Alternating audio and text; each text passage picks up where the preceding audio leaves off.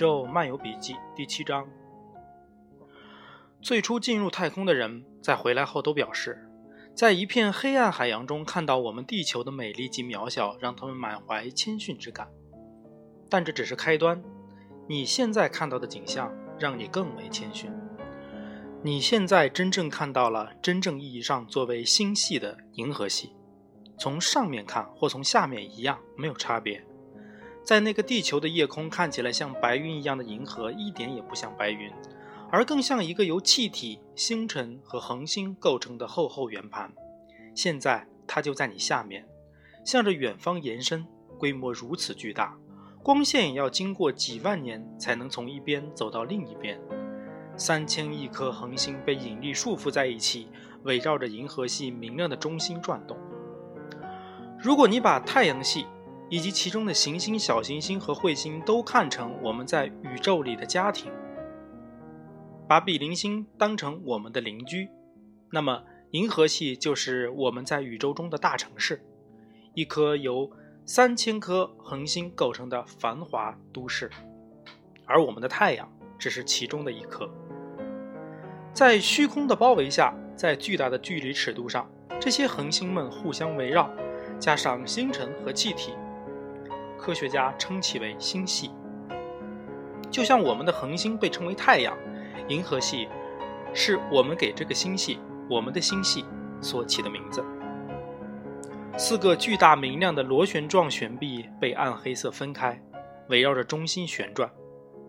它们交汇而成的中心是一团更明亮的气体、星辰和恒星，光芒掩盖了一切，包括那个你刚逃出来的黑洞。此情此景，可以想象一下诺兰的巨制《星际穿越》里面对黑洞的形象有过一次非常具体而形象的写意。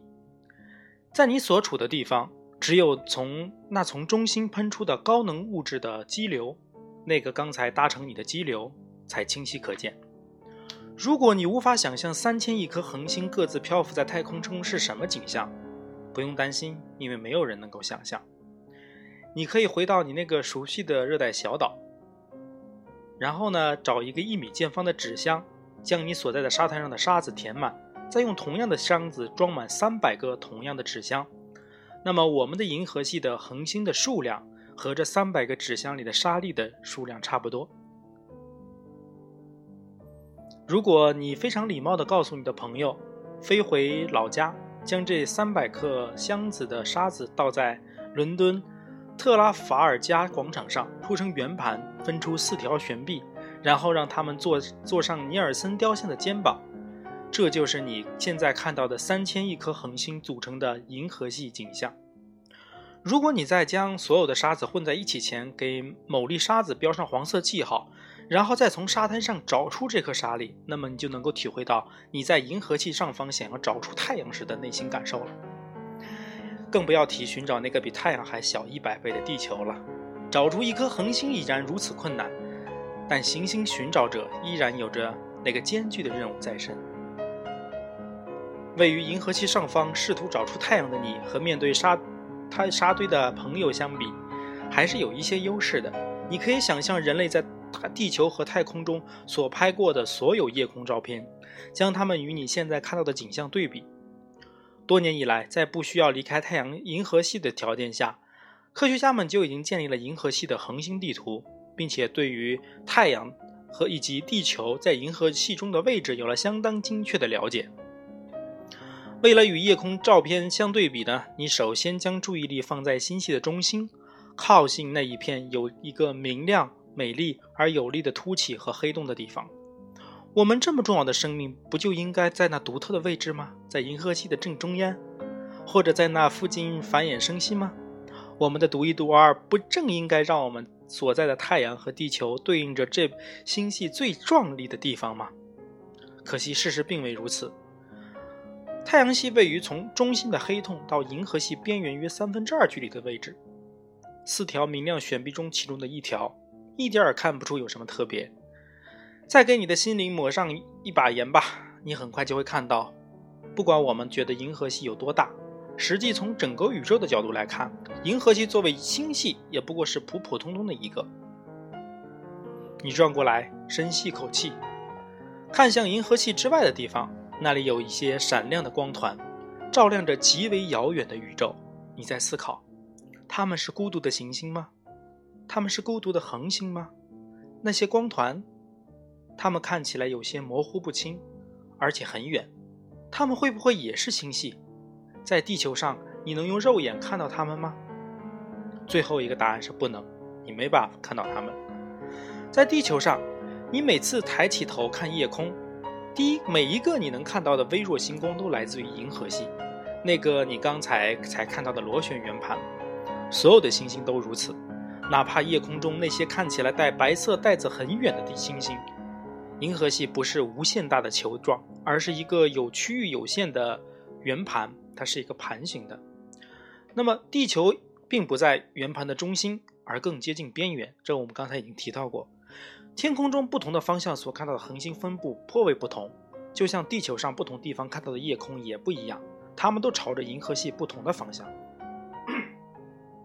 而且地球的自转角、自转轴呢，碰巧和公转平台有一个夹角，这个角度让南半球一直对着银河系的中心，然后我们北半球呢总是对着边缘的方向，所以呢恒星数量也少许多，因此呢北半球的星空比南半球相比无趣的多。从你那个小岛沙滩上看到的所谓银河，只是你所在星系的一小角。那几千亿颗恒星离你太远，无法单独看到它们，但它们所发出的星光合在一起，形成了一条云状光带。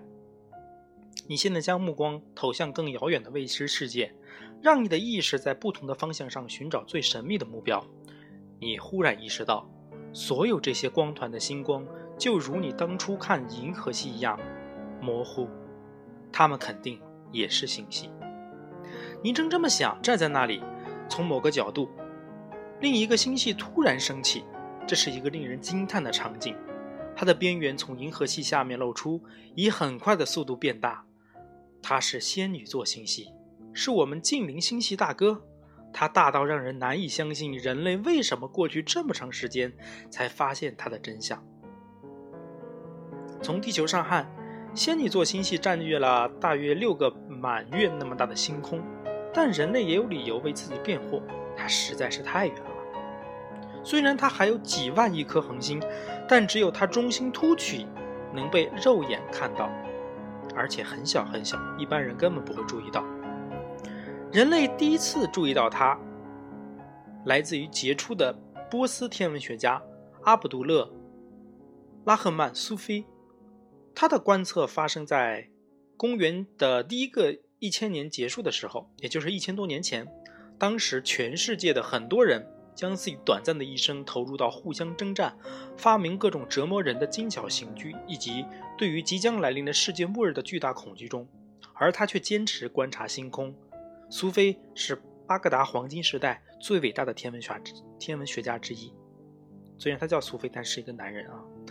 虽然他把仙女座星系中心凸起，只是描述成一片微弱的光云，他不可能知道那是另外一个星系，他甚至不知道星系是什么东西。事实上，直到大约一千年后，人类才有了星系的概念。二十世纪二十年代，通过爱沙尼亚天文学家恩斯特·奥皮克与美国天文学家艾德文·哈勃的观测工作，我们才知道星系是许多恒星的集合。那时候，人们才最早意识到银河系和其他恒星集团之间有着巨大的空间，那些恒星集团才被认为是独立的另外一实体。仙女座星系就是宇宙中离我们最近的银河系外实体。看着它，你意识到银河系与这个带有一万多颗恒星的巨大漩涡相互旋绕着对方。你还认识到，宇宙中所有的星系都是互相影响，共跳着宇宙芭蕾。参与者都是那些由几十亿颗恒星在黑暗的虚空中所构成的孤独而又闪亮的小岛。看着宇宙地平线，一种异乎寻常的宏大感涌上你的心头。它包含了银河系、仙女系和其他或远或近的星系。在这崇敬美妙的瞬间，你忽然看到了一切：数十、数百、数千、数百万、数亿的星系，到处都是，形成大大小小不同的分组，形成奇怪的纤维状结构，蔓延穿过你所目能所及的整个宇宙。谁能想到会这样呢？几分钟前或者几小时前，你还躺在沙滩上度假，而现在整个可见的宇宙都展现在你的意识里。你已经来到这样一个观察点，从这里看去，宇宙中的一个个闪耀的小点已不再是单独的恒星，而是星系组合。每个组合又含有上千个星系，每个星系又含有数亿或者数十亿的恒星。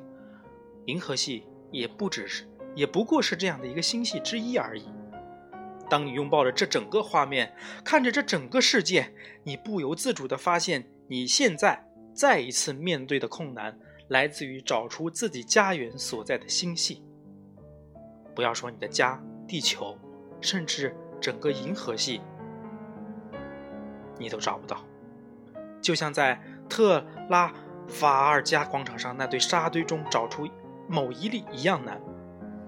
然而，你还是应该放任你的意识以及你的思想的速度自由飞行，看着星系们旋转、舞动和飞舞，被撕裂又撞到一起。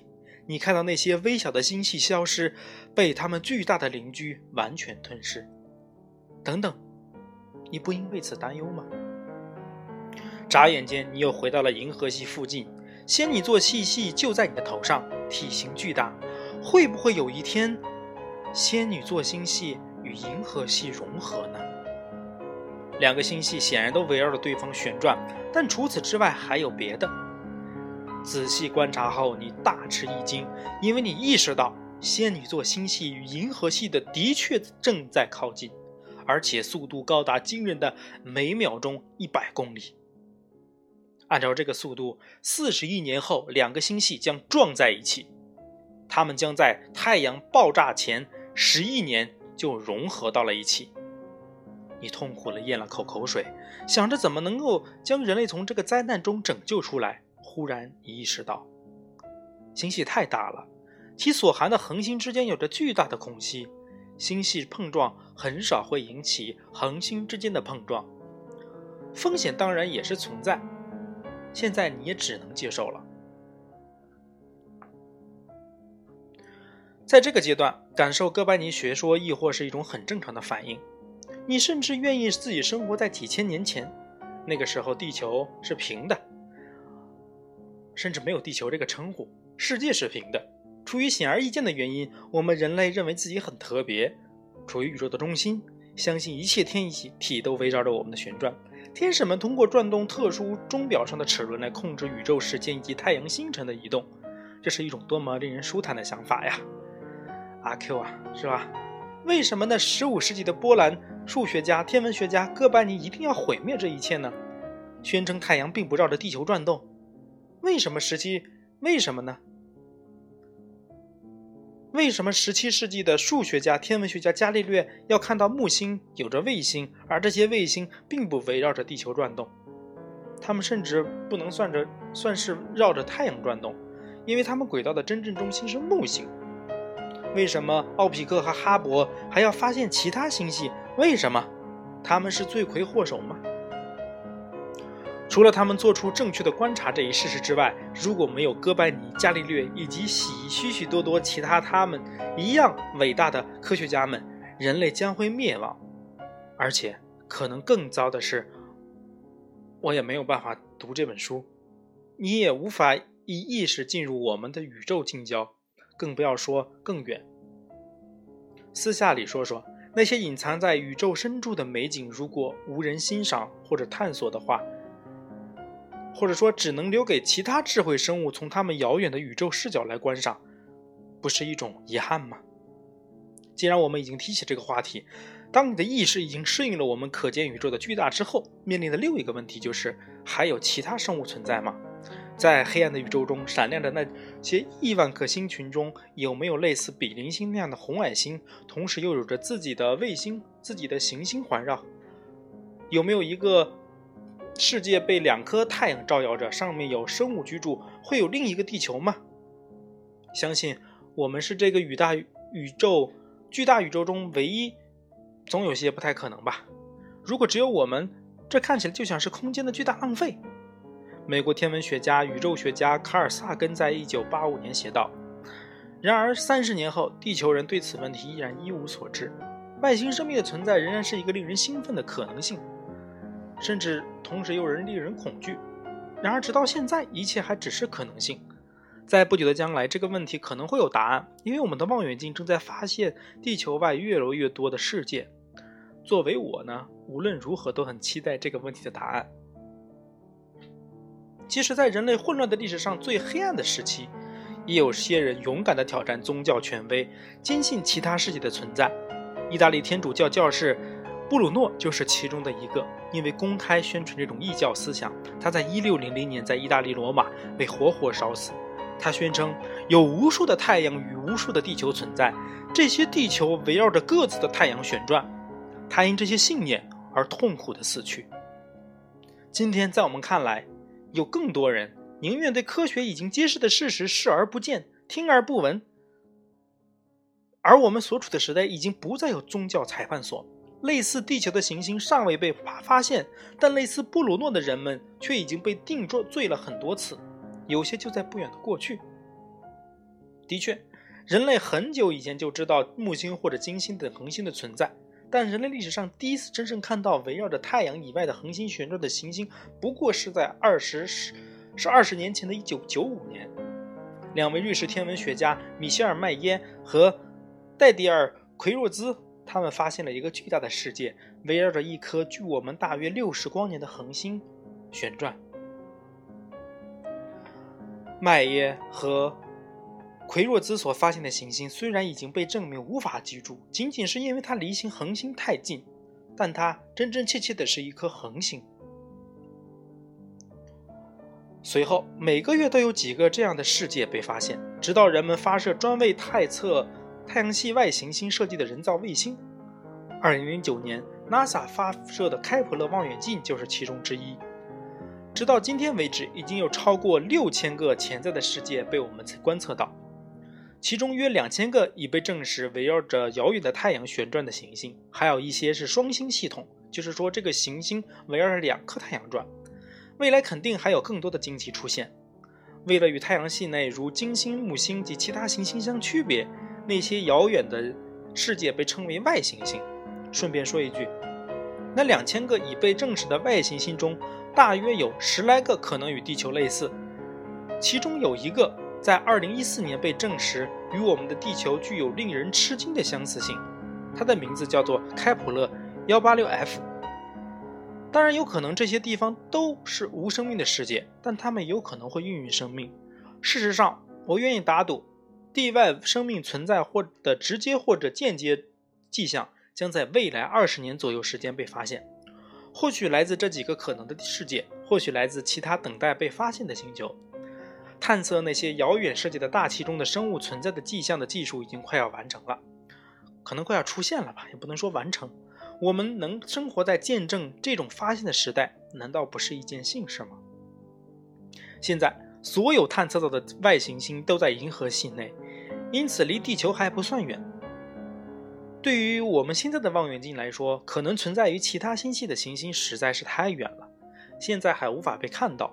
虽然那里可能存在着几千亿颗这样的星球，仙女座星系很有可能就孕育着生物，它是我们周围最大的星系，而且离得很近。当然，这是在星系尺度上来说，而不是人类尺度。如果现在从地球上拨打一个，呃，往它一亿万颗恒星之一拨打一个电话的话，那么要在二百五十万年后才能收到，才能到达目的地。那么回接到回答的时候，嗯。